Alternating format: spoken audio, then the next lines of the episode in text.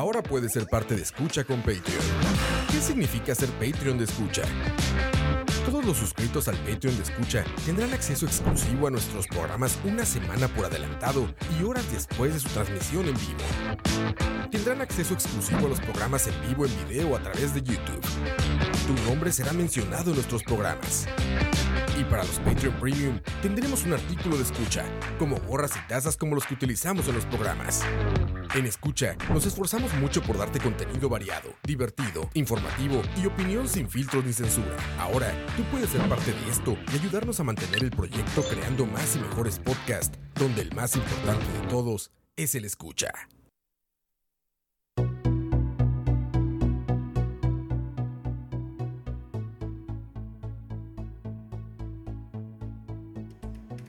Buenas tardes, buenas tardes, ¿cómo están? Bienvenidas y bienvenidos a Malas Decisiones. ¿Cómo estás, Silvi? Hola, aquí súper enferma por si lo pueden notar, eh, pero dándolo todo.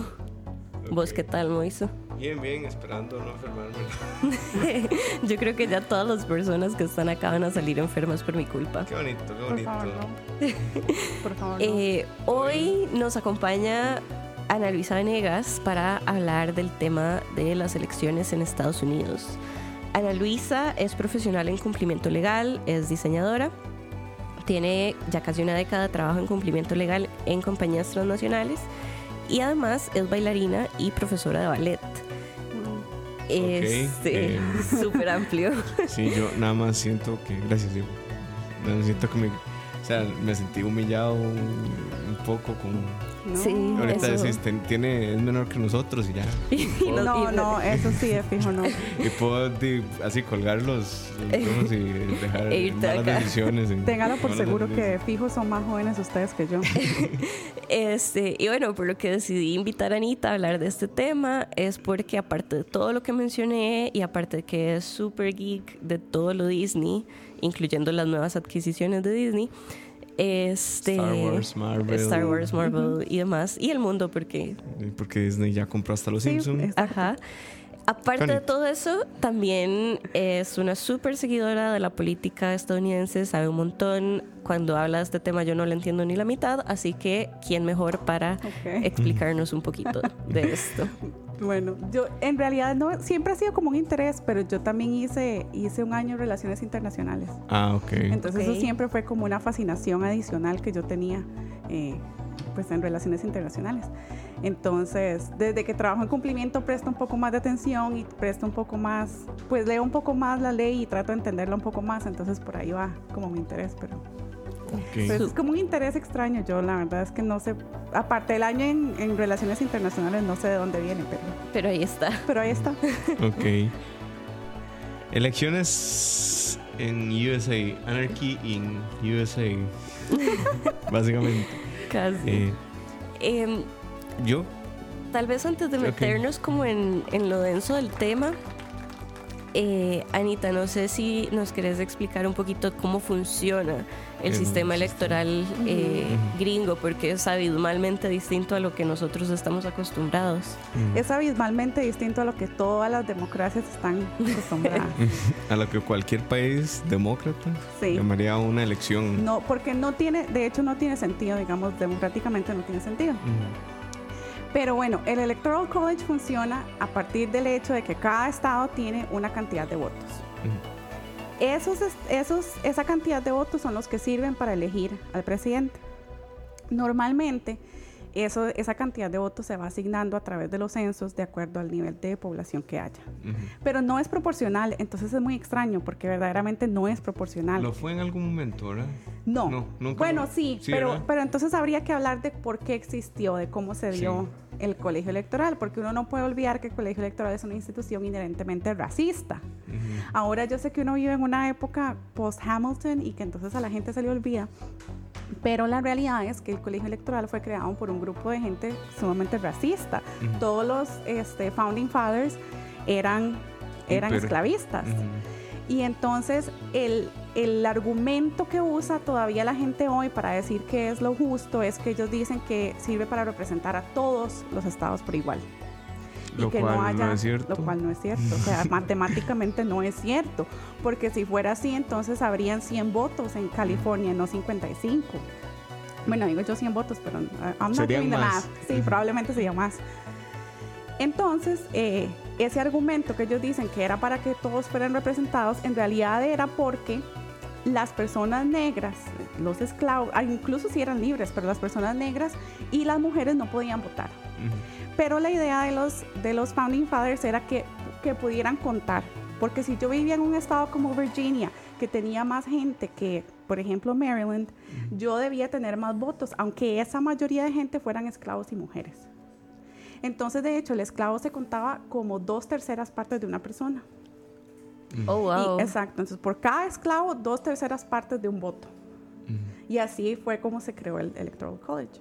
Para que una persona, y digamos, precisamente una persona, por eso les digo que uno ahora vive en una época post-Hamilton y a la gente se le olvida porque su idea de, de Thomas Jefferson es un mae rapeando, pero en realidad Y de un mae- Hamilton también. Y de Hamilton también, o sea, to be fair.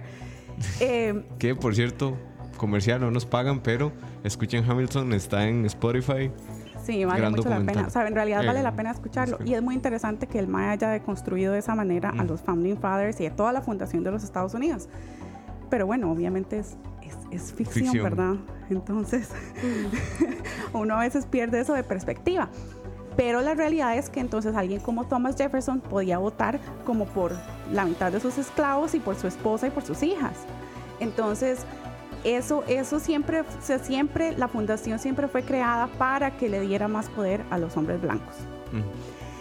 Alexander Hamilton, de hecho, en uno de los Federalist Papers dice que el objetivo del, del- del colegio electoral tiene que ser también que si la gente escoge a alguien solo por populista, o sea, que en realidad no tiene capacidad, que no tiene, que no tiene conocimiento, que no va a poder liderar el país, el Electoral College exista como un filtro para que la, la gente en el Electoral College diga, no, esta persona es por la que votaron todos, no, no se puede elegir como presidente.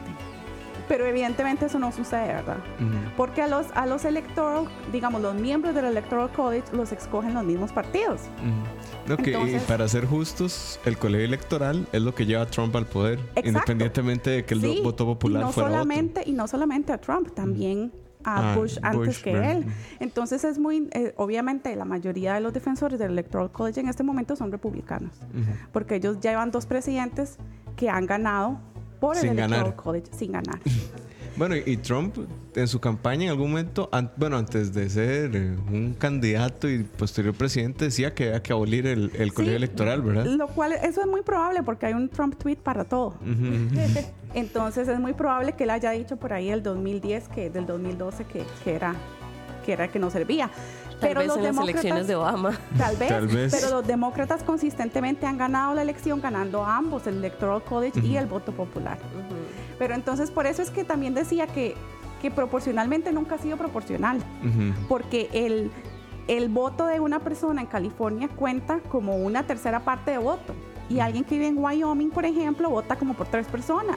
Ujú. Que, que el Wyoming existe. Exa- por eso, precisamente por eso. Es como la peli de los Simpsons, cuando van Sí, por el sí, GPS y así. dice, aquí hay Ajá, nada. Exacto. y entonces ahora, bueno, hay mucha gente que dice, bueno, pero es que sirve para representar a los estados pequeños y que no sean ignorados.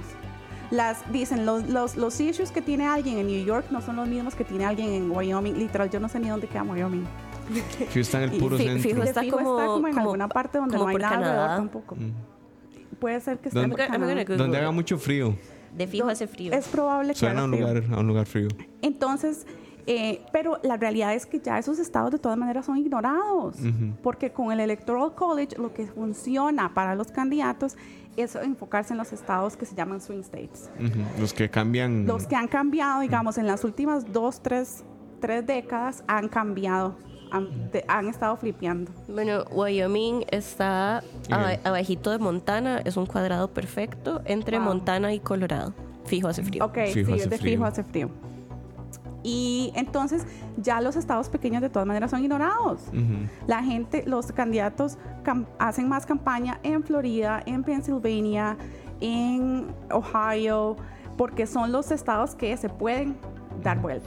Y tampoco les interesa antes de la elección nacional porque lo que importa son los caucus, es que se llaman Ajá. al principio que sí, en la, ahora en en- el- en la etapa que estamos Ajá, ahora. por en febrero lo que importa es creo que es Ohio. Ohio, porque Ohio. es de los primeros. Entonces, si alguien puede ganar en la, en la primaria, puede ganar Ohio, entonces ya lleva la ventaja para los que Que solo los demócratas van a tener primarias, los Exacto. republicanos en su silencio positivo dijeron el presidente va a ser nuestro candidato. Ajá. Bueno, yo creo que por lo menos por ahora, en realidad siento que las siguientes semanas van a ser un poco, un poco determinantes porque depende mucho. Bueno, yo sé que ya ellos dijeron que no, pero siento que la, la canción va a cambiar si, si de verdad el impeachment resulta ser un voto positivo, pero ¿Y vos crees que hay alguna figura republicana no. que...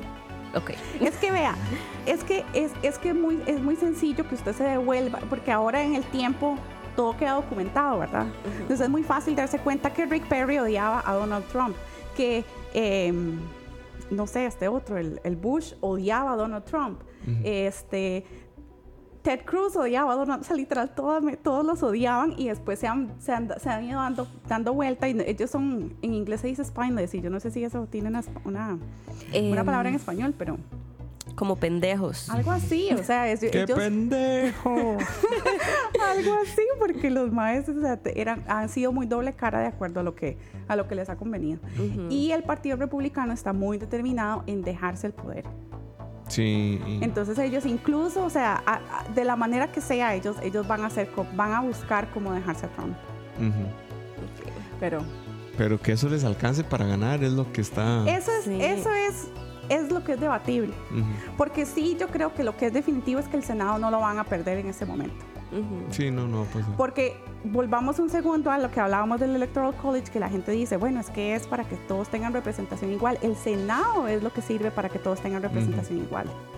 Y de repente es un poco injusto porque ah, California tiene dos senadores igual que Wyoming. Wyoming.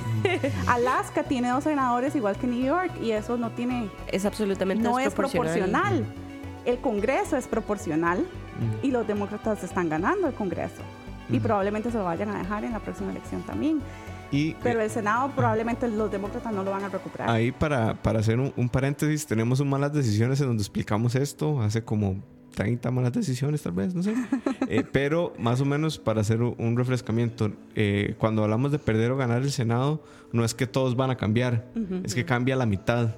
Cada dos años Exacto. cambia la mitad de una parte y cada dos años cambia la mitad de otra. A lo que nos referimos es que los republicanos en el Senado van a seguir manteniendo su, su, su- su representación, que no sé si ese es el que son más de 100 o el que son menos de 100, no recuerdo. Creo que es donde son más, Son, son más. porque son dos por estado, entonces. Y si se les hace muy complicado, es que el sistema gringo es bicameral. Ajá. Lo que quiere decir es que tienen dos parlamentos Correcto. eh, y una ley para que vaya a ser refrendada por el presidente Trump tiene que tener, tiene que ser aprobada exactamente el mismo texto en los dos. Exacto. O sea, imagínense una asamblea legislativa de Costa Rica por dos y tiene que salir el mismo documento. Y sí, o sea, entonces si le Carlos cambian Alvarado un lo punto, tiene que regresar a la otra. Con la diferencia de que al menos ellos sí mantienen su bipartidismo, para bien o para mal, pero Sí, sí, mantienen su bipartidismo. Bueno, para bien o para mal no lo mantienen, lo mantendrán. Porque esa es otra cosa que funciona a partir del Electoral College. El Electoral College hace imposible Otro partido. que un independiente gane una elección. O sea, ganar 270 votos como, como un independiente es imposible. No, y otra cosa. El colegio electoral es un ente intermedio de representación entre la voluntad popular y acceder al poder. ¿Qué quiere decir eso? Eh, en Costa Rica dividimos las siete provincias, a cada una le damos un peso, entonces San José tiene 30 votos, Limón tiene 5 porque es bien racista el asunto, eh, Punta Arenas tiene 10, Guanacaste tiene 20, entonces yo voy en San José voto eh, por Carlos Alvarado, pero eh, ganó en San José, en el Colegio Electoral de San José, ganó Fabricio Alvarado. Mi voto no se le suma a Carlos Alvarado, Exacto. se le suma a Fabricio. Ajá. Entonces todo Ajá. San José, esos 20 votos de San José, van a parar a Fabricio. Por eso es que es todo un tema. Hay unos estados que tienen ahora este, unas leyes donde dice que el voto popular del estado es el que tiene que usarse para el voto electoral. Pero hay otros en que no, en que es por distrito. Ok. Entonces, como que uno diga que en el cantón de Goicoechea ganó Carlos Alvarado, entonces se suma a ver si, digamos, si Goicoechea, San José, Pavas, lo que sea, votaron por Carlos Alvarado, entonces se gana el, o sea, el- la, la provincia la ganó Carlos Alvarado. Mm. Pero entonces por eso es que es complicadísimo y por eso es que los republicanos durante en los gobiernos pequeños, en los gobiernos locales, han ido tratando de demarcar diferentemente los distritos. Porque entonces si ellos demarcan de manera que puedan ir ganando, se van ganando los distritos y los distritos pueden, de- pueden determinar si ganan o no ganan un estado. Ay, eso tiene un nombre, ¿verdad? Se llama gerrymandering, Ujú. pero no sé si es en español. No, es no, no tiene imposible. traducción, pero aquí ese fue un, una de las cosas que proponía esta gente de Poder Popular, Poder Ciudadano Ajá. ya. Poder Ciudadano ya, Abril Gordienko. Era, Sí. habría ese hueco gigante de que la administración pudiera terminar los distritos Los electorales, distritos, que no es lo mismo que los distritos geo- geográficos, digamos. Y entonces al abrir esa puerta, lo que podía pasar era que se definían Eso. distritos que podían cambiar la elección. Podían. Exacto. Entonces es ingeniería, es ingeniería electoral. La ingeniería electoral es fascinante y yo siento que nosotros de verdad, o sea, a mí me gustaba la iniciativa de, de Poder Ciudadano ya porque yo creo que es el único movimiento serio que ha empezado a hablar del tema y aquí urgentemente necesitamos Representación. reformar cómo elegimos diputados, pero ese es otro más las Ese decisiones. es otro tema, sí. Sí. Y eh, para, eh, para hacerte una pregunta, ¿verdad que sí, digamos, el voto popular, aquí dice que ganó, mm, dejemos de hablar de candidatos de esta pasada elección, digamos que el voto popular dice, ganó Ton Solís, pero el colegio dice, no, ganó Laura Chinchilla. Es santa palabra lo que dice el colegio, Sí. ¿cierto? Ajá. O sea, tienen y por esa eso, es que potestad la, de por eso es que la elección, el... en teoría la elección no sucede como hasta mediados de diciembre, porque el, el- la elección popular es la prime- el primer martes de noviembre, es el primer martes de noviembre donde ya haya habido un fin de semana antes en noviembre. Entonces, Y no les dan libre para ir a votar. no. Pero existe el voto adelantado que nosotros no tenemos y que es Que lo es pueden mandar por mail y todo. Sí, se lo puede mandar por mail, es un mail como certificado, se lo recibe, lo marca y lo envía. Y entonces usted puede, no todos los estados tienen eh, voto por adelantado, pero la mayoría tiene. Y entonces eh, sí funciona mucho para que haya más, más, más outreach, digamos, y- Mm. y, menos abstencionismo, que de todas maneras hay muchísimo, pero Ujú. sí. Entonces, hasta aquí el panorama objetivo cómo funciona esta cosa que se llama elecciones en Estados Unidos. Ahora sí, Sí, ahora sí. vámonos a los datos, a los pichazos, a la estadística. ¿Cómo está el panorama? Porque yo veo que en este momento yo mando de de presidente de Estados Unidos y le gano a Trump. Porque las encuestas dicen que cualquiera le gana a Trump. Y ese es un problema, creo yo. Pero, Bueno, yo no sé si es un problema, porque creo que eh, una cosa es, es lo que esté sucediendo ahora, porque es que, más falta más de un año. Manda huevo, pero falta más de un año, o sea, ya, ya uno está agotado, si uno sigue esta cosa, ya, ya Sí, yo sí. estoy harta. Sí, yo tuve que me dejar de O seguir sea, en la ya carrera. yo estoy cansada y falta un año. Entonces, puchis, las Ujú. huevas. Pero este, el asunto es que entonces todo puede cambiar. Las cosas pueden cambiar, sobre todo porque yo pienso que quien escojan los demócratas va a tener mucho que decir en si esa tendencia de cualquiera puede vencer a Trump se va a mantener. Ujú. Y, mm, o sea, vos cómo ves la carrera de los demócratas, porque ahorita yo nada más veo como a 80 hijo de putas, o sea, yo en serio no sé cuántos hay. Hay muchísimos. Sí, yo creo que a partir de Y- febrero. Y a mí me encantaría Warren, Elizabeth Warren, Sí. pero también siento que de misoginia y demás. Y yo ya estoy profundamente entregada a la resignación y pesimismo de que Trump se va a reelegir. Pero, what's your take? O sea, subjetivamente, voy a empezar por ahí. Subjetivamente, Elizabeth Warren es my president. Yes. O sea, ya yo Yes, voté mom. por Elisa, En ya esta yo voté casa, por en esta Elizabeth casa. Warren tres veces, digamos. O sea, es como Sí. que ya yo fui y voté por ella un montón de veces. Y me pasa algo muy curioso con Elizabeth Warren que es una candidata que no es que sea perfecta porque todos tienen problemas. Siempre uno no puede buscar el candidato perfecto porque eso no existe. Pero yo siento que ella entre más abre la boca y más habla, más me gusta. ¿Ustedes vieron que- el, el, el shout out que le hizo al MAE que le preguntó por el matrimonio Ah, estuvo entre perfecto. personas del mismo sexo? Fue increíble. Pero es ese tipo de Sí, cosas, sí. que, que cada vez que ella tiene una intervención así, más me gusta. Que es muy a lo contrario de lo que sucede con un candidato normal. Y para usar un ejemplo de Estados Unidos, que era algo lo que pasaba mucho ce- cerca del final con Hillary Clinton. Que era a veces ella abría la boca y decía cosas que usted decía, "Ay, no diga eso. O sea, uno necesita que la gente vote por usted, por favor, ya no diga eso. Entonces es, me parece que la tendencia es muy diferente. Y creo, me interesa mucho el crecimiento. Porque Warren, si bien ella tenía como cierto, cierto conocimiento, porque yo sí siento que, que Warren sí se escuchaba desde la elección pasada. Mm. De hecho, había muchos, muchas conversaciones eh, de que Warren podía ser la vicepresidenta para Hillary Clinton. Por dicha no sucedió porque se hubiera quemado. Se hubiera Por supuesto. quemado. Y además, o sea, es que también hay que ser sinceros de que nadie, muchísimos más no hubieran votado por una Por dos mujeres. No, es que Una además, papeleta con dos vamos a ver, entre Trump y Clinton, era Clinton sin pensarlo, pero entre Clinton y cualquiera no Trump, hubiera sido cualquiera no Trump, Ah, sí. ¿verdad? Porque Clinton Sí. es la peor candidata que han tenido los demócratas en de 30 años, tal vez, una cosa así, no O sé. sea, usted le puede buscar muchas cosas que son positivas. Y yo creo que ella es una mujer con muchísimo conocimiento y muy preparada. Y sí creo que es cierto que no había una candidata más preparada. Y en la historia, en las últimas elecciones, desde que yo sigo esta carajada, que es todo un show. Que es todo un show, porque Sí, es que es un show. Sí, sí, o sea, Es un Y, uno- reality. y créame que uno tiene que seguirlo. Vea, si alguien después de escuchar esta cosa se va a poner así, mae, no siga nada más las noticias.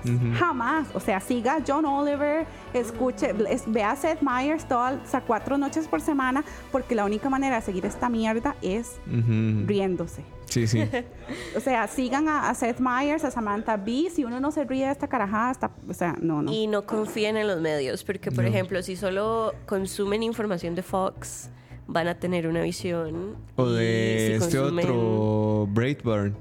Breitbart es, Breitbart, es, el es de- super alt-right, pero eso yo no, ni siquiera lo llamaría No es un medio, es un pasquín ahí asqueroso. Sí. Pero entonces, si van a consumir medios tradicionales, entre No, comillas, al asegúrense de es- buscar Pero varias del todo, tendencias. Del todo yo diría ni siquiera sigan a Fox News porque eso es, eso es una estación del gobierno, digamos. Sí, igual, igual en Estados Unidos tienen esta ventaja que yo creería que es lo más transparente en Costa Rica, que es el medio puede salir y decir, mi posición es con Sí. tal candidato. Ajá. Entonces, ya usted sabe, usted está tenido a que ese medio va a buscar un discurso Pero, favorable a ese pero candidato. digamos, hay alguna tendencia muy interesante porque los medios que, que tal vez sí se inclinan un poco más a los demócratas tienen, es- tienen una estupidez, sinceramente, que es que ellos dicen, no, es que hay que ser objetivo, es que hay que presentar ambos lados. O sea, entiéndame que no hay ambos lados de que Trump mete chiquitos en cajas. De, de- o sea, de- No, no hay ambos lados de que, No hay de ambos que Trump lados. usó su poder para volarle el, brazo a Ucrania para que investigaran a Tito Joe. Tito Es- Joe es Joe Biden. Es Joe Biden, Uncle Joe. Sí. Entonces, de eso no hay other side. Y cuando los maes vienen, cuando la administración de Trump viene y dice, voy a presentar mi lado, están mintiendo. Y ahora estamos en una era en que es muy fácil, o sea, hay demasiados hechos. Ujú. O sea, y los maes empezaron a, me- a mentir el día que llegaron al poder, con algo tan estúpido como la cantidad de gente que llegó a la, inaugur- a la inauguración. Entonces, y la MAE, y todavía en- yo creo que fue en CNN que salió Kellyanne Conway diciendo, es que estos no son mentiras, son alternative facts. Ajá, fue ella. Y es como, Mae, eso no existe en política, o sea, existe la verdad en that's it. Pero los Maes en CNN, en Washington Post, en New York Times, siguen llevando Maes que apoyan a Trump a que digan sus mentiras. Entonces esas cosas también es como, Mae, o sea, si usted tiene una posición, tenga una posición, pero sea firme. Entonces, entonces de repente no hay, aunque ellos se declaren, no existe como que de verdad sean de ese lado. Porque en Fox News usted no va a ver a- en Fox News a Elizabeth Warren diciendo las cosas como son. Ujú. Probablemente un video editado en donde dice que come chiquitos y... Ajá. Bueno, la última vez que la invitaron, ella dijo, yo no voy a ir. Porque ahí solo dice mentiras. Entonces yo no voy a ir, me opongo a ir. Ujú. Para que lo tengan en cuenta. Sí. Sí, y en general los medios de comunicación en Estados están en manos de dos grandes conglomerados. Uno es Comcast y el otro no me acuerdo cómo se llama, pero Voda, Vodafone, algo así, no sé. Y Disney tiene uno nada más. Disney tiene... Disney y tiene Jeff- todo. Y Jeff Bezos tiene The Washington Post. Que si usted me pregunta es como el más, más o menos, más demócrata que hay. Sí, y... Y aún así, ¿verdad? The New Yorker de repente. The New Yorker también, pero siento que The New Yorker tal vez tiene... El reach del New Yorker es un poco menor. Ah, es así. sí. Pero, Pero, pero. Washington Post sí tiene un poco, un poco más de... Sí, aquí están diciendo que vienen a aprender de algo que no saben ni mierda. Dicen que si hay personas viviendo en Alaska, sí, hay gente viviendo Sí, en hay Alaska. gente Sarah. Palin. Sarah Palin vive en Alaska. Y dice que ella puede ver Rusia desde su casa. Bueno, sí. Por eso es que les digo que uno tiene que ver y verlo. O sea, si usted va a seguir, tiene que seguir los chistes. Porque Ajá. Digamos, para mí, cuando Sarah Palin estuvo running, ¿con quién fue que se...? con Mitt Romney. Ajá. Para mí, el highlight de esa elección fue el impression de Tina De Fey. Tina Fey en SNL. Boom. O sea, Sí. brillante. Y, y eran Tina Fey, era Sarah Amy- Palin y Amy Poehler era Hillary Clinton. Ajá. Pero ninguno como, como el Kate McKinnon de Hillary Clinton, porque ese Ajá, fue ajá. espectacular. Eso fue increíble. Pero sí, yo creo que las elecciones gringas hay que verlas a través de SNL Es que- y John Oliver y todos ellos porque Sí, lo hacen. que- Primero, sintetizan de una forma impresionante la Seth información. Meyers es alguien que yo de verdad recomiendo mucho a Seth Meyers, porque él, yo a veces, ve, a veces yo no tengo paz, no tengo bandwidth como para ver un segmento de CNN. Sí, Pero no, cuando veo que Seth Meyers me lo explica y me, me, me enseña solamente el pedacito relevante, yo digo, bueno, ok, por lo menos me reí un rato.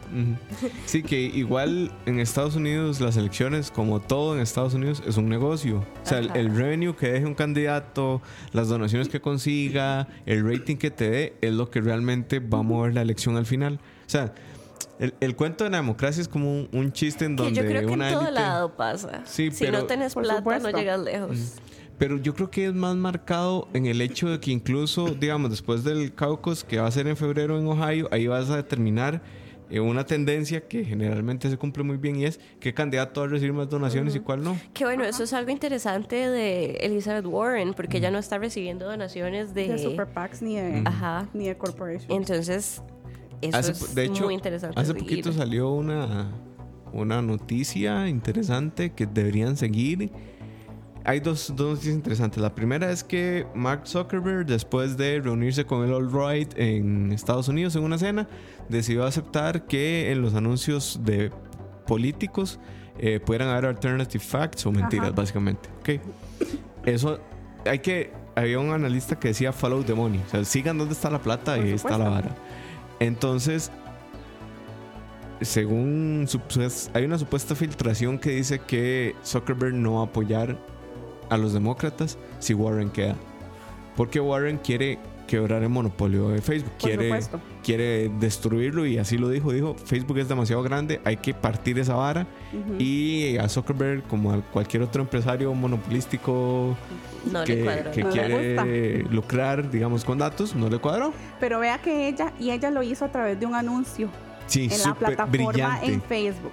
Y de hecho, vea, si les interesa esta vara, busquen los videos de la semana pasada de Alexandra Ocasio Cortés, que es este, Congresswoman en New qué York, buen video, qué buen video. hablándole a Mark Zuckerberg en el Congreso, porque es que ella lo destruyó, ¿verdad? Ella le dijo, yo puedo en Facebook poner un anuncio donde diga que un candidato republicano aprobó el, el Green New Deal. O no se puede, o sea, solo se pueden mentiras que sean republicanas. Y el mal le decía, ah, es que yo no sé, es que eso habría que determinar, pero así como es que, ah, Congresswoman, disculpe. No, mae, o sea, decir, y ella le decía, dígame si es sí o no.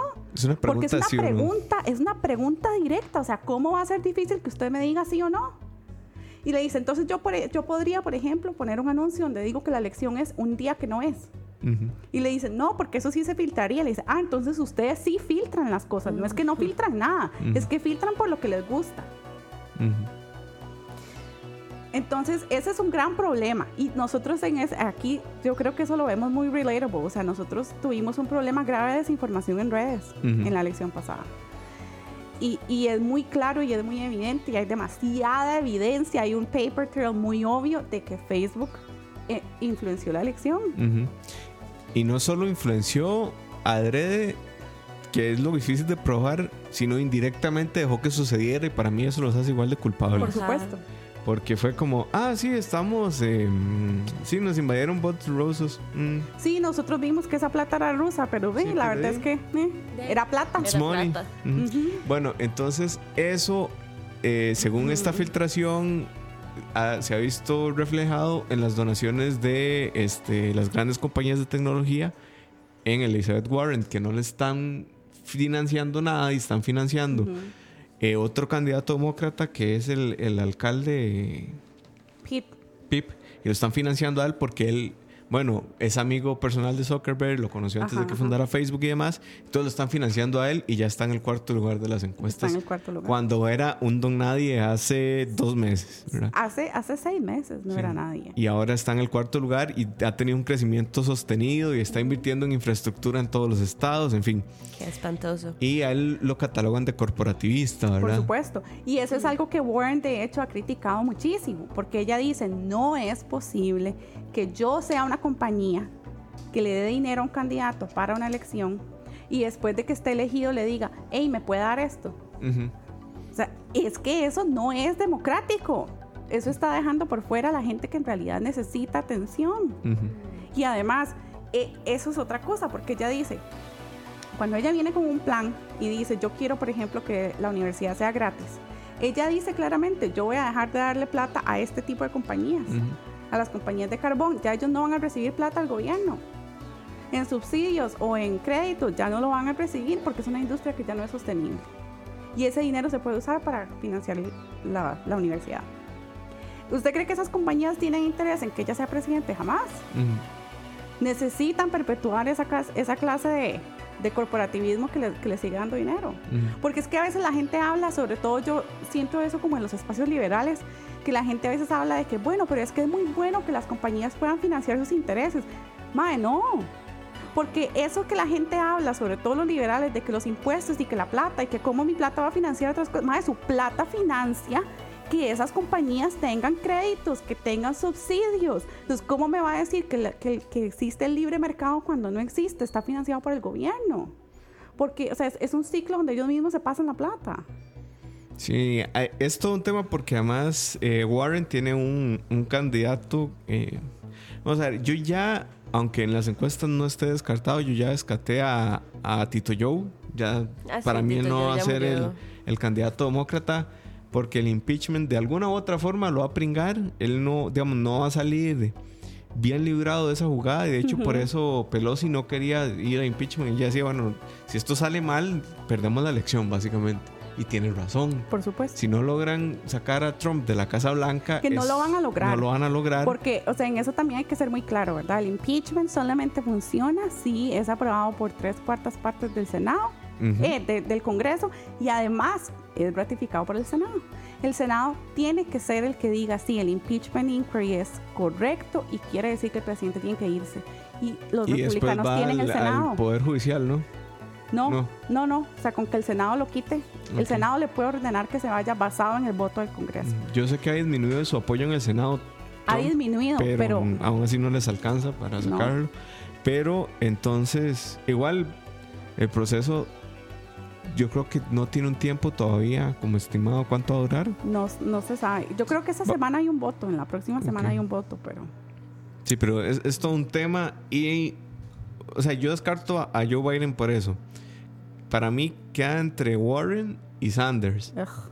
Sanders, yo lo te quiero mucho, pero no va a ganar. Que aquí tenemos, de hecho, dos comentarios de, Bernie. Primero dice Tao que Bernie Sanders CNN le aplicaba filtros para hacerlo ver más viejo que playada.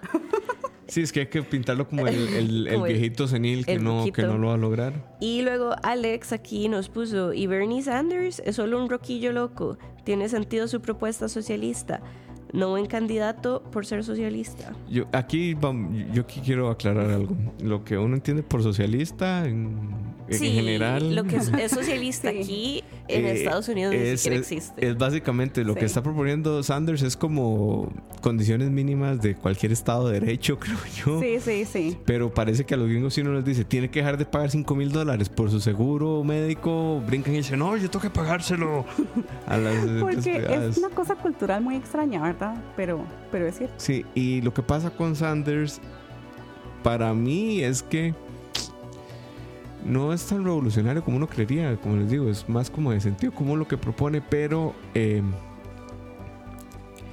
creo que el voto conservador de Estados Unidos lo va a castigar muy fuerte, aunque las encuestas digan lo contrario. Yo pienso que hay una situación que, digamos, a mí en particular me estresa de Bernie Sanders y es que él, él, siente como que él tiene que, él tiene que ir allá con lo más, con lo más extremista. Y yo no estoy, yo estoy de acuerdo en que las, muchas de las propuestas que él hace no son, no son ridículas. O sea, el MAE propone que, por ejemplo, la universidad sea gratis. Eso, eso no es absurdo. Ujú. O sea, eso, tiene una razón de ser y, y- y- y me parece que es coherente. Pero yo a veces siento que él se imagina muchas cosas, o sea, ti- tiene, una, tiene una, un, un goal tal vez real, pero está lejos. Está lejos. Sea, es que cómo él va a conseguir eso, por ejemplo. ¿Cómo va a conseguir que la universidad sea gratis? Siento que él ahí es donde él a veces tiene gaps, donde él dice, es que esto tiene que ser así y tiene razón, pero no construye un plan para llegar allá. Y creo que hasta cierto punto eso fue lo que le costó la elección del 2016. Claro. Sí. A mí la impresión que me da... Eso y los hackeos de, de las elecciones demócratas. Mira, eso yo hasta si- yo no sé. Eh, vea, eso es una, con- una teoría de conspiración que yo al- del todo no comparto. No, ¿no te Porque parece? yo sí siento que el, el- el Partido Demócrata, bien que mal, porque es la realidad, es una cosa muy política. Es, es- hasta cierto punto es, es, eh, eh, la, la elección primaria es un, es un concurso de popularidad. Y la realidad es que Hillary siempre fue más popular entre los demócratas. Sí. Pero Y- no y con el mundo. Y creo que el problema principal de por cuál Bernie Sanders se sintió como él se sintió fue porque él mismo no se quitó antes. Si uno ve la elección del 2008, Hillary en eso fue muy, muy coherente. En el momento preciso en que ella dijo, yo ya no puedo ganar, ella se quitó. Y eso es lo más responsable. Pero ¿qué pasa? Bernie no es ni siquiera demócrata. Él no es demócrata, él tiene una, él tiene una, un- un- una historia como, como político independiente. Y él está usando la plataforma de los demócratas para, para tratar de ser presidente. ¿Usted cree que eso le gusta a los demócratas de esos que son así, como, como dice aquí uno que los liberacionistas son pericos? Ajá, mariachis de hueso colorado. ¿Usted cree que eso le- a esos más les gusta eso? No les gusta. No lo soportan. Ellos dicen, ¿por qué él va a usar la plataforma del partido si nunca estaba en este partido? Y él, vea que él, él le hizo un daño muy grave al Partido Demócrata haciendo eso. Porque lo correcto es que ustedes se, se retiren en el momento que sabe que ya no pueden ganar. Pero él siguió hasta el final, sabiendo que no podía ganar. Erosionando la base de erosionando la base demócrata. O sea, y con una campaña muy fuerte. O sea, la gente que votó por Bernie eran Bernie, Bernie or nothing, ¿verdad? Y, y era, y oh, puchis, es- eso no se hace. Ya en el momento en que usted sabe que no puede ganar lo correcto por el bien del partido, y no por el bien del, del, del partido en realidad, porque el partido que le importa, mae? pero porque uno se da cuenta en una elección como la de Trump, que ya no es por el partido, es por la gente que va a sufrir las consecuencias de que alguien como Trump sea presidente. Es una elección muy importante como para que uno diga, no, no, yo voy a seguir hasta el final aunque pierda. Mae, eso se hace en una carrera. Usted siga la maratón hasta el final aunque pierda. Pero no se hace en, en una elección. Y hablando de, de Warren, ya digamos que es como nuestra candidata. La eh, candidata oficial de sí, malas de malas decisiones. decisiones, Elizabeth Warren. eh, se ganó un apodo muy interesante que es la mujer del plan. Ajá. ¿Y por qué se llama la mujer del plan? Porque cada propuesta que tiene Elizabeth Warren tiene un plan detrás muy bien construido. Yo no sé el equipo asesor de Warren por quién está conformado, pero digamos, Warren no sale a decir nada que no esté respaldado por algo de cómo, dónde y a quién va a tocar. Es así de sencillo. Si, si Warren dice, quiero Medicare for All, ella sabe de dónde va a sacar la plata, Ajá. a quiénes va a afectar, cuáles son las personas que va a beneficiar, e incluso quiénes se van a ver eh, jodidos a nivel empresarial y, y no le importa, nada más lo dice y, y se acabó. Sí. ¿verdad? Contrario a lo que hemos visto en, en general en cualquier político, que es como, sí, Sí, yo quiero que. yo quiero que Avancemos tenga di- 10 mil becas más. Ref Ajá. al plan de gobierno de Fabricio Alvarado. Sí. Por Sí, ejemplo. por ejemplo, que el MAE decía, sí, es que a mí me parece que eso, que Avancemos tenga 10 mil becas más, ¿de dónde va a sacar esa plata? Que tuvieron que ¿A sacar quién se la va a dar? Que era plagiada también. Era Que era planeada, sí. Estudio, muchachos. Entonces, es, eso para mí es de lo más interesante. Sí. Porque qué fácil es ser un- o sea, hacer, hacer política como siempre. Y sobre todo ofrecerle a la gente, porque es que la gente en realidad, vea, es que uno pierde la perspectiva. Porque aquí, si usted tiene que operarse un... Si usted le da un infarto, mae, aquí no se va a morir en ninguna parte. Bueno, Solo si llegan tarde por la solo si llegan presa. tarde, mae. que, que- Pero, pero si usted, si usted To be fair. necesita algo, que to be fair puede suceder, pero si uno necesita, tiene una emergencia médica, tiene posibilidades reales de, de, De sobrevivirla. sobrevivir. Eso lo puso un compa en Twitter esta semana. El maestico es de Cartago, Cartaquito campeón. Y el mae vive en Seattle con su esposa y su hijito como de un año. Ujú. Eh, tuvo una situación médica, lo tuvieron que operar y le llegó la factura al hospital por 28 mil dólares. Con insurance, porque el Con mae tiene insurance, private ajá. insurance y todo de la compañía y aún así le llegó esa factura al hospital. Y el mae lo que tuiteó fue, uno, en mi país esto me hubiera costado cero dólares porque la caja lo hubiera operado y su seguro le hubiera cubierto la caja. Este, y segundo, gracias a Dios yo tengo ahorros. Bueno, se enojaría si me escucha diciendo eso porque es súper ateo, pero por dicha tengo ahorros. que Ajá. hace una persona Que no tiene que nada. no puede agarrar 28 mil dólares y, y salir de esa deuda de una vez? Y que es, y que es muchísima gente. Y, es, y 28 ¿Por mil dólares es un Porque plata. de hecho en la elección de sí, porque- y fue de las primeras de las primeras audiencias que tuvo este Alexandra Ocasio, porque fue una audiencia donde ella le decía, es que aquí le voy a enseñar la matemática de cuánto gasta una, una mamá soltera y de cuánto gana trabajando 40 horas en un trabajo donde le pagan minimum wage. Mm. O sea, esa, esa gente que no tiene ahorros es la mayoría de la gente en Estados Claro, Unidos. porque la gente que gana salario mínimo de estados es coyol quebrado, coyol comido, rent, eh, utilities y, vámonos. Y por no enfermarse. y- Exacto. que, ni, que no es ni una gripe, algo que no por se eso cure es con que la Tylenol. gente, por eso es que la it. gente ni siquiera tiene acceso a una cosa como, como primary care, digamos. Y, y- y es muy gracioso porque mi mamá se cayó el viernes y yo la tuve que llevar a emergencias. Y era viernes, yo sé que es viernes en la noche y que había poca gente, pero en una hora ya, ya nos íbamos a ir. Y a veces uno en Estados Unidos, o sea, mis amigas que viven en Estados Unidos, a veces tienen que ir a Urgent Care y son dos y tres horas y todavía no salen. Entonces, está un- a la gente a veces dice, no, pero es que aquí usted tiene, o sea, buen acceso, tiene buenas medicinas, o no tiene que esperar. lis-". No, ma, de todas maneras tiene que esperar. Ajá. Y de todas maneras, al final de las tres horas de espera en Urgent Care le van a cobrar 5 mil dólares porque le sacaron sangre. Entonces, es muchísima gente la que, la que en realidad está en unas circunstancias donde necesita que le ofrezcan otra opción. Ujú. No es que es poca gente. Consejo, si van a ir a Estados, paguen el seguro de 100 dólares. Que Sí, si van a ir a estados, vayan con seguro de viaje, porque por Dios no quieren ni quebrarse una uña ahí. Ujú, ujú. Ujú. Es, i- es importante esas cosas. Y vamos a ver, yo estoy siguiendo los polls, pero no directamente las casas encuestadoras, sino los que eh, van sucediendo de repente y que tuitea un, un periodista español que está, que está siguiendo la, la cobertura de estados de las elecciones que se llama Nanísimo. No sé si lo conoces. No, no lo conozco. Eh, Hace unos videos para Neutral, que es un canal de YouTube recomendado. Eh, y según he visto, a la gente ahorita le preocupan dos cosas.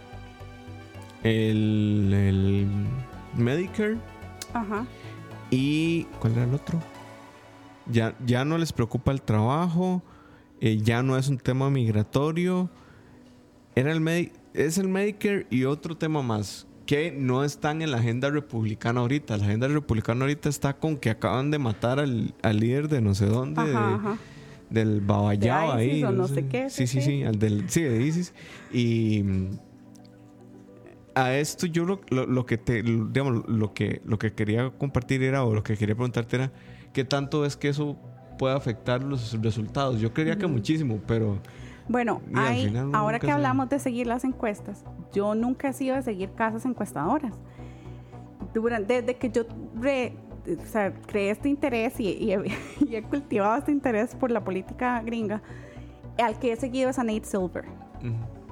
Nate Silver empezó con un blog donde él, este, el es como financiero o matemático, algo así. Y entonces él hacía unos, unas fórmulas para determinar quién iba a ganar en básquetbol. ujú. Y entonces, Ah, yo, yo eh, se que- llama 538 el blog. Sí, creo que vi un artículo sobre eso hace poquito que decía eh, does er- ¿cómo era? Alguien realmente entiende lo que está pasando y parecía que sí y lo referían a él, si me equivoco. Sí, digamos, Nate Silver este, el tipo, el tipo como tipo me cae re mal. Ujú. Es un, es un tibio. Es de esos que dice como, bueno, sí, debería ganar fulanita, pero... Y, y, y bien que mal, bueno, él dice que, que 538 no se equivocó, porque 538 al final, antes de la elección pasada, el día antes decía que las posibilidades eran como 80-20. Y él dice que yo dije que nosotros dijéramos que era 80-20, quiere decir que había 20% de posibilidad de que Trump ganara y ganó. Y yo como, that's not, that's not the No. way people read it. That's not the way people read it. Pero bueno. Entonces el tipo en general me cae mal. Pero la, la fórmula que tiene, no solamente para, para, porque lo que hace es comparar resultados. Y la fórmula lo que hace es eso, compara resultados y le da a usted un resultado general. Y Nate Silver hace unas semanas dijo, vea, este no es momento para leer encuestas. O sea, nosotros se las vamos a recoger y les vamos a enseñar lo que salga, pero este no es el momento. Lo que salga ahora no es determinante. Y les aseguro que lo que salga ahora no va a determinar la elección. Take it with a grain of salt, porque. Pero el MAE, a- fuera de esta elección, ha pre- a- o sea, la predicción del MAE ha sido correcta en todas las demás elecciones. Y él, y él predice por estado, hasta por precinct. Oh, wow. Entonces, la fórmula que tiene es bastante buena.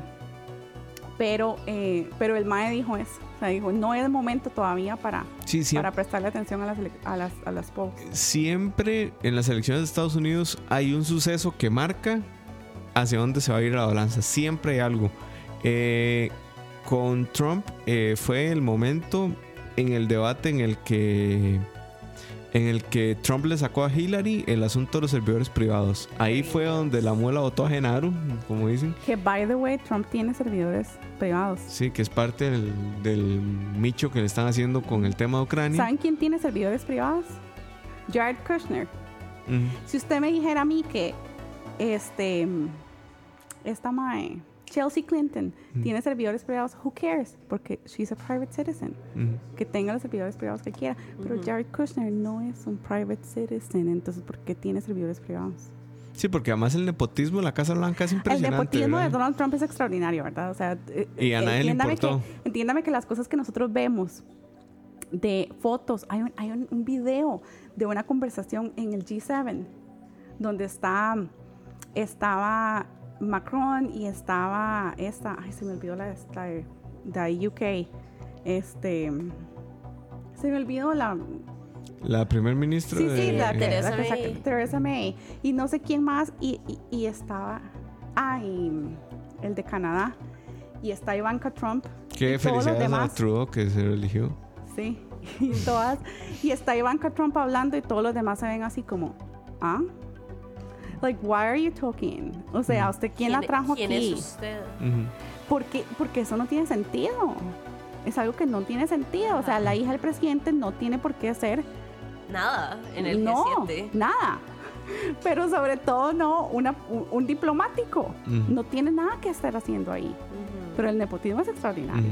Y, y yo esperaría que hasta cierto punto ellos sean los que hayan dejado evidencia para el impeachment query. Porque, porque son estúpidos, Mae. Porque no, no saben lo que es trabajar en ese ambiente. Eh, Han trabajado toda la vida en las compañías del papá y siempre han tapado todo lo que van haciendo. Que han quebrado nueve veces. Sí. Entonces, yo esperaría que ellos hayan sido Eric y, y Donald Trump Jr., que hayan sido los que dejaron un paper trail. Mm. Bueno, yo sé que Rudy Giuliani de fijo dejó porque es un estúpido también. Pero, o sea, ese ¿no vieron que la semana pasada llamó por error a un periodista? Lo llamó por error, aquí está mi teléfono y yo llamé por error y estoy teniendo una conversación aquí ¿Y donde me estoy acá? incriminando en que tengo que ir a buscar plata para ir a presionar a un gobierno. Me estoy incriminando por teléfono y el periodista está ahí escuchándome. Oh, wow. El el tema con los servidores privados, ahora que hablamos de Trump, es el siguiente. Cuando la Casa Blanca hace una llamada diplomática, hay dos opciones.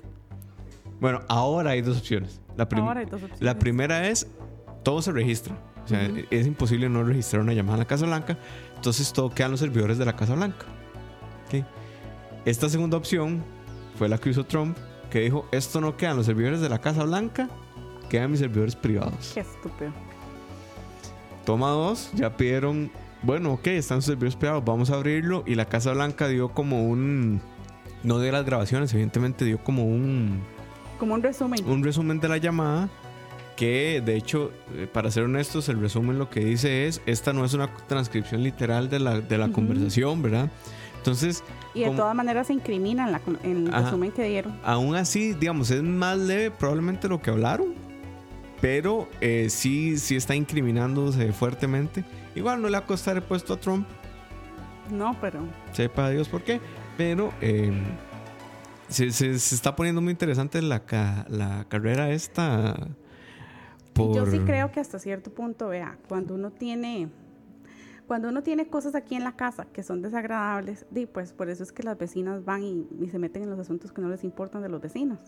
Porque dice, aquí las cosas son terribles, no estamos hablando de que aquí las cosas son maravillosas, pero aquí las cosas son terribles, entonces di, hasta cierto punto, y madre, veamos para el otro lado para ver que no es solo uno, Ujú. ahí están peor. Sí. Y eh, hay un dato interesante, el déficit eh, primario de Estados Unidos llegó hace dos semanas por primera vez al trillón de dólares, Ujú. Eh, lo que quiere decir que probablemente no haya plata en la tierra para pagar ese déficit fiscal que se tienen. Y yo creo que no les interesa pagarlo interesa. y no lo van a pagar.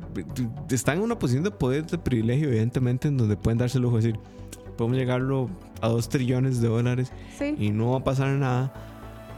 Pero hay un punto en donde los acreedores, eh, spoiler alert, el principal acreedor de Estados Unidos es China.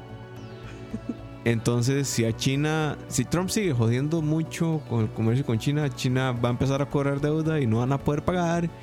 Y entonces Sí. va a ser un, un- un tema interesante ese. Pero a lo que voy es, quien sea que llegue de presidente, no la va a tener fácil en el tema de finanzas. Y yo creo que no les va a alcanzar con grabar a los más ricos. Que es lo que están proponiendo los demócratas. Y si sigue Trump en 2020, ¿qué será? 2022, 24. 24. Di, Estados Unidos no va a existir como yo pienso, potencia financiera. vea, yo tal vez esto es muy pesimista, pero yo pienso que si Trump es reelegido, o sea, ningún demócrata va a volver a ser presidente. Porque ya no va a haber Estados Unidos después de eso. En parte porque ya no va a haber Estados Unidos, pero también y principalmente porque ya los republicanos van a tener carta blanca básicamente para seguir haciendo lo que sea.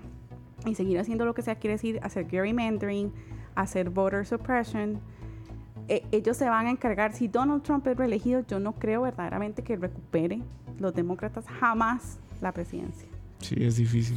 Es más, empezando porque a veces siento que si Donald Trump es reelegido, nunca va a salir de ahí. O sea, a veces siento eso. Pero aparte porque sí siento eso, que ya los republicanos van a tener carta blanca para hacer lo que sea. Sí, no, no, no, no pinta nada alentador. Decía un No es historia- alentador para nada. Decía un historiador que los imperios se destruyen desde adentro y al parecer es el caso de...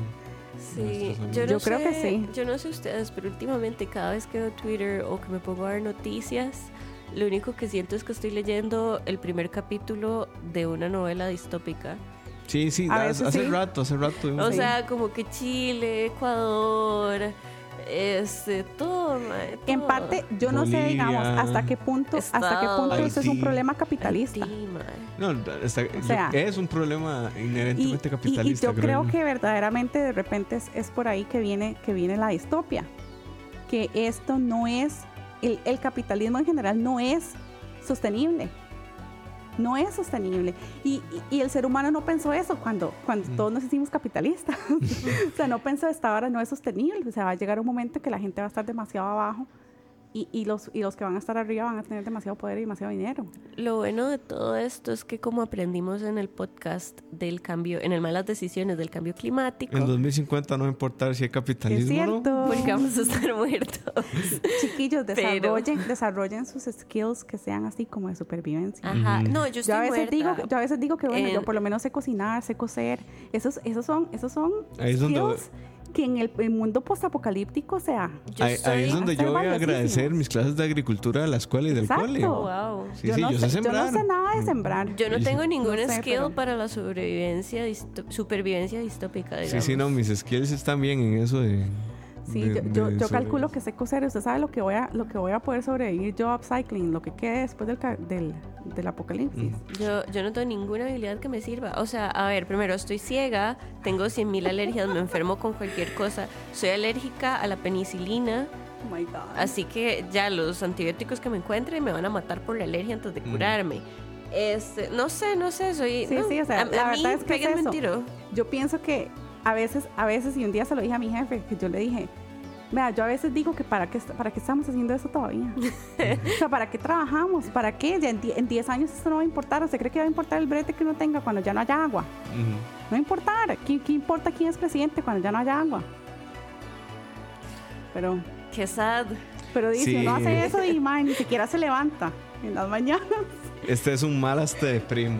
Sí, al inicio, no me acuerdo quién, pero al inicio alguien puso en el chat como, hola, buenas, vengo a deprimirme. Cumplimos, bebé. Sí, siempre, baby. siempre, cum- siempre ganando, como siempre, hijo de lindo. Sí, sí. Eh, antes de irnos, vamos a leer a nuestros Patreons que por aquí hacen posible esto: Alcides, Alex, Alfred, Alan, Andrés, Andy, a Niño, a Bob, a Francisco, a Carlos, a Dave, a Denise, a Diego, a Manuel, a Fabián, a Fabio, a Isaac, a Jason, a Johan, a los José por 20, a Josué, a Julio, a Kenneth, a Kevin, a Killer, a Cabargas Cabote, Luis, Martín, ay, vamos a ver, Rafa, Ricardo, Steven, Tao, Tony, Wesley y Josla Corella Gracias, Patreon. por hacer esto posible. Perdón por no leerlos bien, pero es que la pantalla está como en un- una definición muy rara. y Más bien a mí me sorprende que leyeras algo. la operación yo no de ojos nada. hace maravillas. Ah, Wow. es que esto operaste, claro. Sí, sí, sí, esa operación recomendada. Después les paso el contacto. fui, fui yo y qué buen brete que ya estoy todo deprimido, dice Pablo. Sí, sí, sí. Lo eh, siento. si gana Vos, Warren algo vos de pedís, desesperanza- nosotros Sí. cumplimos. Sí, vea, sí, sí, sí, en al- sí, por algún Nos milagro. actualizamos. Si gana Warren. Yo creo que sí. Sí, sí, sí. Yo, creo, que, es la vale. única manera. O sea, es que verdaderamente. Igual, si gana Trump también me va a alcoholizar, pero por otros motivos. Bueno, les voy a contar que sinceramente de mis Podríamos mejores hacer dos de una fiesta. de- Les voy a contar lo que vamos a hacer porque dos de mis mejores amigas son gringas Ok. y ya las madres dijeron yo no puedo sobrevivir otra elección de estar sola en mi casa refrescando la página de CNN. O sea, Mm. yo no puedo sobrevivir esto una tercera vez. Y entonces nos vamos a ir de fiesta. Mm. El primer plan era irnos de crucero, pero no conseguimos uno de esas fechas. Entonces di- dijimos, no, no, nos vamos de fiesta, vamos a ir a Epcot a tomar guaro todo el día. Yo, el teléfono está escondido para todas las tres, o sea, esto no va a haber ninguna manera de darnos cuenta de lo que pase. Y al día siguiente, bueno, di, si, si todo está bien, seguimos tomando guaro porque todo está bien. Y, Y si, si todo no, está mal, di, seguimos, tomando guaro porque todo está mal. es. Nosotros podríamos hacer una fiesta de malas decisiones Sí. eh, en que todos vemos los resultados juntos. Sí, sí. Cada quien lleva su guaro y yo, listo. yo recuerdo que para las elecciones pasadas, yo nada más veía la página y veía aquella mancha roja en el- la CNN, que siempre No, tiene unos no, gráficos no. Mae, lindísimos. yo cuando vi que Florida se puso rojo, yo dije, fuck this shit, Sí, mae. yo, yo cuando vi que eran como las 11 de la noche, iban como 60-40 con el 60% del, de los votos escrutados, yo dije, ma, ya. Ya no hay nada que Listo, hacer. ya. O sea, podemos irnos a la mierda, todo bien. Apagué, el- apagué la compu, me abrí una birra, me la tomé y me acosté a dormir. No, o sea, yo, yo ese, día, ese día me acuerdo, bueno, primero hablamos por FaceTime, mis amigas y yo, porque ya más estaban que ya, Sí, qué duro. sí. Y después yo dije, no, aquí es abriendo una, una botella de tequila, porque, porque la situación es muy grave, chiquillos. El, el programa pasado tuvimos tequila Sí. porque estábamos hablando, ¿de qué estábamos hablando? Yo De la renuncia de la ministra. Ah, que ya tenemos sí. ministro, ya lo Ya pusieron. en tenemos ministro. Trabajó en el Banco Mundial. Tiene un buen Eh, currículum el señor. Nada más quiero decir que Cuca puso, Cucaracha dijo, si mi especie sobrevive el 2050 la podemos cuidar. Gracias Cuca, yo sé Sí. que ustedes de fijo van a sobrevivir. Lo te quiero mucho, Cuca. TQM. Pero bueno, gente. Este fue el Malas Decisiones número Ya no nos importa. El tema fue este, las elecciones de Estados. Unidos. Muchas Gracias, Anita por venir. No, con mucho Sí. gusto. Sos un éxito. La pasamos muy bien. Muy lástima que es tan triste, ¿verdad? Dentro de la depresión la pasamos muy bien. De verdad, por fin vayan a ver a Seth Meyers para que se rían un toque más, porque yo, yo, ya no, yo ya no tengo chistes sobre esto. Pero, Pero, sí, pero ellos sí, ellos sí. Y Ajá. Samantha Bee, Samantha Bee es, es, por lo menos uno goza, chiquillos. No, no es tan triste como gana, estas. pero como gana, estas- exacto, exacto. sí. Pero Pero, bueno, gente, gracias Anita, gracias gracias a todos los del chat. Nos vemos la próxima gracias. semana. Nos pidieron un programa de elecciones municipales. Es muy probable que lo tengamos. Eh, voy a hablar con Eu. Eu de fijo. Y nos vemos, chiquillos. Chao. Thank you.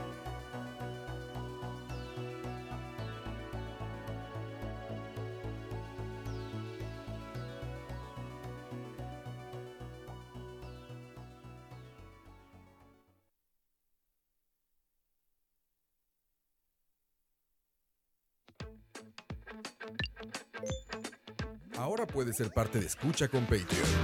¿Qué significa ser Patreon de Escucha? Todos los suscritos al Patreon de Escucha tendrán acceso exclusivo a nuestros programas una semana por adelantado y horas después de su transmisión en vivo. Tendrán acceso exclusivo a los programas en vivo en video a través de YouTube. Tu nombre será mencionado en nuestros programas. Y para los Patreon Premium tendremos un artículo de escucha, como gorras y tazas como los que utilizamos en los programas. En Escucha, nos esforzamos mucho por darte contenido variado, divertido, informativo y opinión sin filtros ni censura. Ahora, tú puedes ser parte de esto y ayudarnos a mantener el proyecto creando más y mejores podcasts, donde el más importante de todos es el escucha.